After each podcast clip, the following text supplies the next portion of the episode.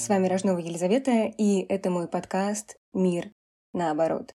Сегодня у меня очередной эпизод с гостями. И если кто-то не в курсе, то в третьем сезоне я уже начала звать гостей, и у меня была уже художница и мама-активистка особенного ребенка, и с Мариной Звягинцевой, паблик-арт художницей, основоположницей паблик-арт в России и консультантом Forbes Russia по искусству, мы говорили про инклюзию и искусство, а с Катей, мамой малышки с низкорослостью, малышки в прямом смысле, потому что девочке пока всего три года, мы говорили про особенное родительство. И ссылки на эти замечательные эпизоды вы можете найти в описании сегодняшнего выпуска. А сегодня у меня новый гость. Это Настя. Настя – специальный психолог, поведенческий аналитик и АСТ-терапевт. И именно поэтому-то и позвала Настю. Настя, привет. Привет, Лиза.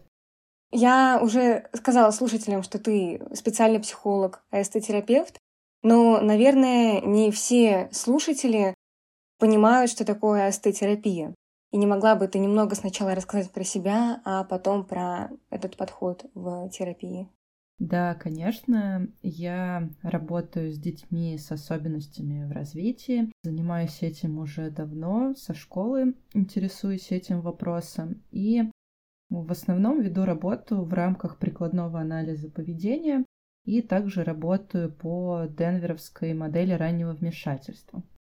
И в какой-то момент поняла, что очень много сложностей, которые возникают не только в работе с детьми, а и в работе с родителями. Очень часто мы а, занимаемся только ребенком, но не интересуемся состоянием родителя. И меня этот вопрос очень беспокоил, и я решила обучиться акт-терапии. Это терапия принятия и ответственности. Собственно, дальше, наверное, про нее пойдет тоже речь. Она была придумана не так давно, где-то в 80-х годах, 1980-х годах. И, собственно, она основана тоже на прикладном анализе поведения. Ее основал Стивен Хейс, я сегодня редко вижу специалистов, хотя это очень важно и нужно, которые работают с родителями в пространстве СНГ и в пространстве да, России. Хотя очень много исследований зарубежных, которые свидетельствуют о том, что родитель находится в стрессе.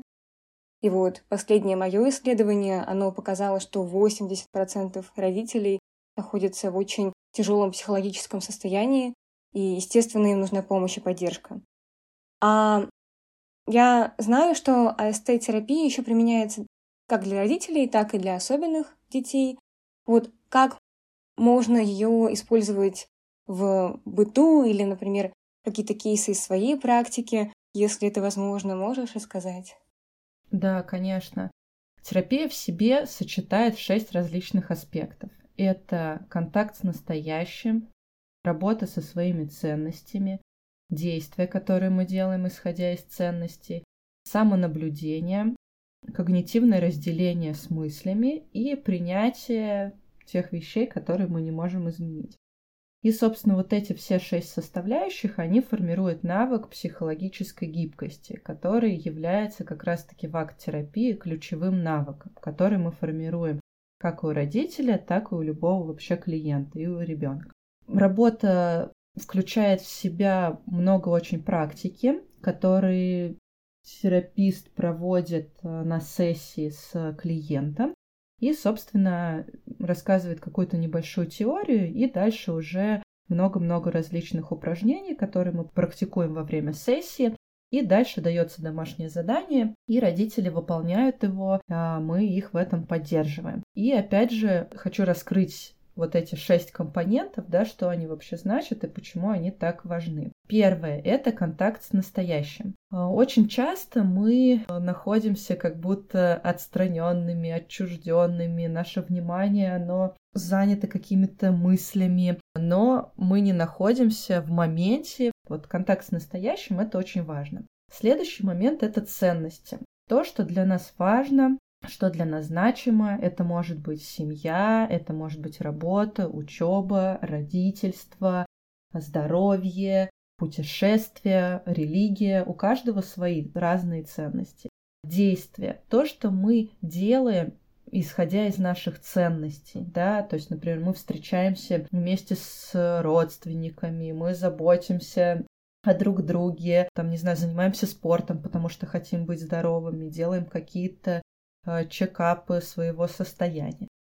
Это про действие. Дальше самонаблюдение. Это то, когда мы можем наблюдать за собой, как будто отстранившись и посмотреть со стороны. Потому что очень много обществом есть навязанных каких-то ожиданий от нас, образов, которым мы должны соответствовать, да, каким должна быть хорошая мать, какой должна быть хорошая сестра, брат. И вот этот момент слияния с этими образами, он очень сильно нам мешает двигаться в каких-то ситуациях. Следующее — это когнитивное разделение. Тут про то, что очень много мыслей в нашей голове, и Мозг постоянно генерирует эти мысли еще, еще, еще, и это машина по решению множества проблем. И по факту мы уходим постоянно в мыслях то в прошлое, то в будущее, то в какие-то суждения о нас самих, э, правила, какими мы должны быть. И это важный аспект, когда мы учимся разделяться с мыслями. Есть я, а есть мои мысли.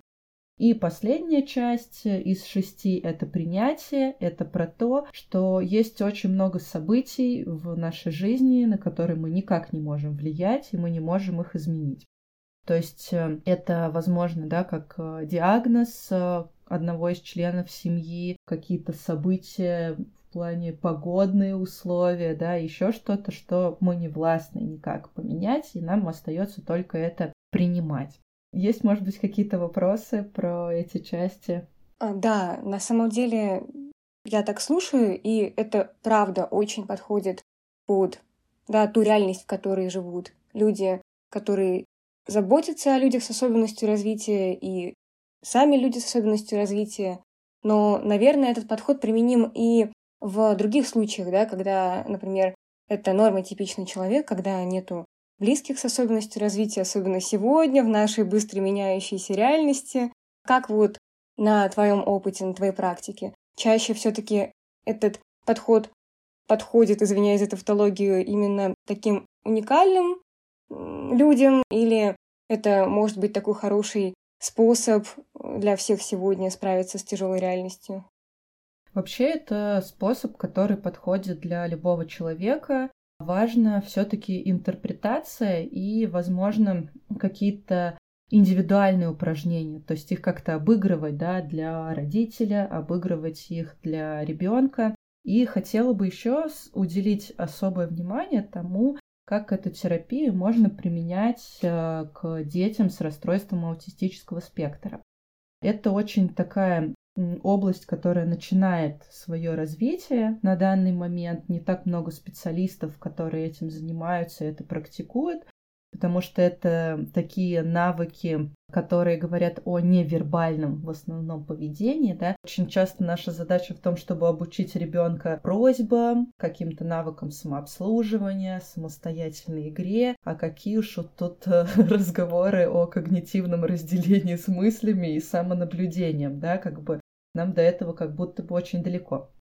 Да, да, я тоже заметила, что в отечественной традиции больше внимания уделяется компенсации таких достаточно сложных людей, детей с аутизмом. А, например, я чувствую, что моему брату, да, у него высокофункциональный аутизм, нужно немного другое. То есть, да, мы учимся, мы ездим в поездки, мы учимся заправлять машину, жить самостоятельно и так далее, но как раз-таки не хватает вот это вот работы с собой и самоощущением. И я это наблюдаю еще по другим, да, уже подросткам, взрослым людям с аутизмом. Это очень круто. Я благодарна тебе за то, что ты этим занимаешься, потому что в российской традиции, в реалиях СНГ очень мало таких специалистов, это правда. Даже в рамках контент-анализа, исследований, которые проводят социологи для статистического подсчета, специалистов и так далее. В России с этим все сложно, а вот в других странах, как я понимаю, этот подход активно развивается. И поэтому я благодарна тебе, что ты пришла, и правда благодарна тебе, что ты этим занимаешься. И мне очень интересно послушать про терапию, да, про твои кейсы и про твой подход. Спасибо большое, Лиза. Очень приятно. И я надеюсь, что этот выпуск э, послушают многие родители, и они больше будут знать об этом методе и могут искать специалистов, и, возможно, сами читать какие-то книги и пробовать что-то на себе и на своих детях.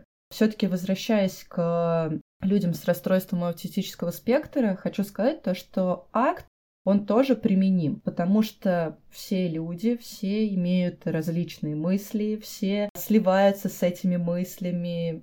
Все мы живые существа и имеем чувства, и очень часто мы не знаем, как назвать, что с нами происходит внутри, что мы испытываем. Какие-то есть ощущения в теле, но не всегда они понятные, и иногда они могут быть очень страшные, и вообще жизнь очень сильно непредсказуема. И в основном большая часть э, каких-то событий, они очень травмирующие, очень часто все идет не по плану, и для ребенка с особенностями это может быть более воспринято все оголенный провод, как будто такой, да, более чувствительно, более сильно может ранить. Поэтому, на мой взгляд, работа в акт-терапии, она тоже очень важна.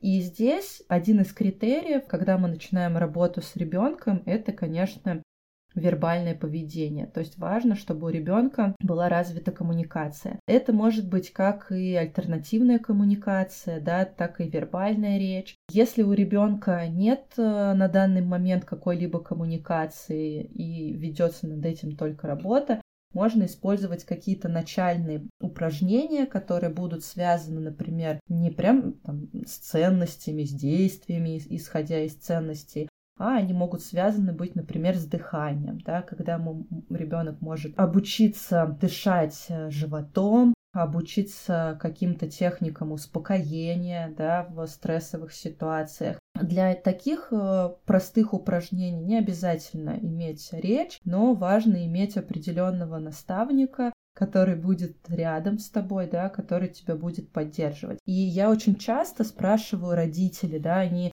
могут возмущаться, как так, мой ребенок, он там кричит, он э, там, может, э, дерется, топает ногами. И в этот момент я спрашиваю родителей, а как вы справляетесь с гневом своим, как вы справляетесь с тем, что вам не нравится? И обычно родители начинают хихикать в этот момент, потому что, да, там, возможно, они не бьют посуду, но они тоже могут э, поднимать, э, повышать тон голоса, да, они могут кричать, они могут как-то угрожать и какие-то, там, не знаю, может быть, даже с кем-то драться, да, по ситуации, конечно. Вот, поэтому важно всегда помнить о том, как мы, взрослые, справляемся с этим, да, если мы не умеем с этим справляться, как ребенок научится справляться с этим, поэтому с какими-то неприятными ситуациями. И одна из польз акт в том, что можно развиваться и формировать навыки вместе со своим ребенком, вместе познавать свои чувства, да, и это такой процесс длиной в жизнь, то есть невозможно взять и обучиться на сто процентов э, постоянно разделяться со своими мыслями, да, потому что мы не всегда можем это контролировать. Одно из таких упражнений — это «Сейчас, пожалуйста, я прошу вас никого не думать о большой белой волосатой обезьяне с такой длинной шерстью и огромными белоснежными зубами, которая улыбается и смотрит на вас, и зубы так на солнышке блестят. Конечно, когда нам, но перед нами стоит задача не думать о чем-то, мы наоборот активно-активно об этом думаем. Так устроен наш мозг, и в этом нет какой-то особенности. У всех это работает одинаково. Но если вдруг вы сейчас подумали, а точнее, не подумали о белой обезьяне, когда я ее подробно описала, напишите мне об этом. Да, я подумала, я ее очень так а, в деталях представила, ее мордочку, ее тело, поэтому сложно не подумать. И да, я тоже согласна, потому что если люди с да, отсутствием проблем в коммуникативном развитии да, выражают открытую агрессию, то, естественно, дети, которые не обладают таким социальным опытом, а при этом при всем еще обладают особенностью, конечно же, они тоже будут выражать какую-то свою агрессию, печаль, да, на мир происходящее открыто, я здесь с тобой полностью согласна. Я хотела спросить, может быть, насколько это возможно, или может быть это невозможно, дать какие-то интересные механизмы, с помощью которых, например, слушатели, я можем какие-то интересные упражнения сделать сами. Естественно, я понимаю, что для того, чтобы заниматься терапией, нужен специалист, но, может быть, есть какие-то интересные упражнения, которые можно попробовать сделать для того, чтобы произвести саморегуляцию в сложный момент. Угу. Очень хорошее предложение. Я сейчас быстренько подумаю, что мы можем сейчас сделать. И, пользуясь случаем, хочу прорекламировать свой телеграм-канал, который называется «Актуально для жизни сейчас». И в этом телеграм-канале очень много упражнений я публикую. Публикую ссылки на разные книжки, делаю обзоры, и если вы только начинаете знакомиться с акт, я думаю, для вас это будет очень интересно, если вы специалист, если вы родитель, если у вас есть ребенок, потому что там много материалов для работы с э, детьми тоже. А пока Настя думает, я скажу, что все ссылки на Настин канал, на мой канал, на все эпизоды, которые я упомянула сейчас, они будут в описании сегодняшнего да, выпуска, и Настины контакты, Настин Инстаграм и так далее, они тоже будут. Ссылка на все эти источники будет в описании эпизода, и все желающие смогут перейти и со всем ознакомиться. Прекрасно, спасибо, Лиза. Я предлагаю сделать упражнение, которое называется «Пять чувств». Для этого упражнения нам необходимо будет что-то, что вы сможете попробовать на вкус. Просто приготовьте это, возможно, это будет чай или какой-то леденец, конфетка, неважно, какая-то еда, которая у вас есть, просто припасите ее. Для начала нужно сесть удобно. И вот теперь, когда вы сели удобно, просто отметьте про себя мысль, а почему все это время я сидел неудобно, что было не так. И сейчас вам нужно взглядом найти пять различных предметов, которые есть вокруг вас. Возможно, вы идете по улице, возможно, вы дома. И просто про себя отметьте пять предметов и назовите их. Теперь нужно обратить внимание на различные поверхности, которые находятся вокруг вас. И вам нужно дотронуться до четырех предметов. Возможно, это будут ваши волосы, кожа, одежда, поверхность стула или стола или каких-то предметов. В тот момент, когда вы трогаете, постарайтесь действительно ощутить эту поверхность. Возможно, она гладкая или шершавая, или очень мягкая, теплая, холодная. Теперь мы переключимся на следующее чувство, и я предлагаю вам услышать три различных звука. Может быть, это будет мой голос. Может быть, вы слышите биение своего сердца. Или слышите, как кто-то передвигается по комнате или внутри вашего дома. Или это будут проезжающие мимо машины, тиканье часов. А теперь необходимо ощутить два запаха. Может быть, вы понюхаете свою одежду или волосы, или какой-то предмет, который можно съесть, который вы приготовили. А теперь я предлагаю вам взять и попробовать что-то на вкус, что вы приготовили. Возможно, это будет глоток кофе или конфета. И когда вы пробуете это на вкус, почувствуйте, как этот вкус раскрывается. И на этом мы завершим наше упражнение. Можно поделиться своими впечатлениями. Буду делиться я, потому что я это делаю все вместе со слушателями. и на удачу у меня была чашечка чая, я как будто бы заземлилась. Как будто бы я оказалась между да, собой и своими чувствами. Я не думала о том, что происходит вокруг. Я сосредоточилась на своих ощущениях. Я думала о том, интересно, стол шершавый, а картонка.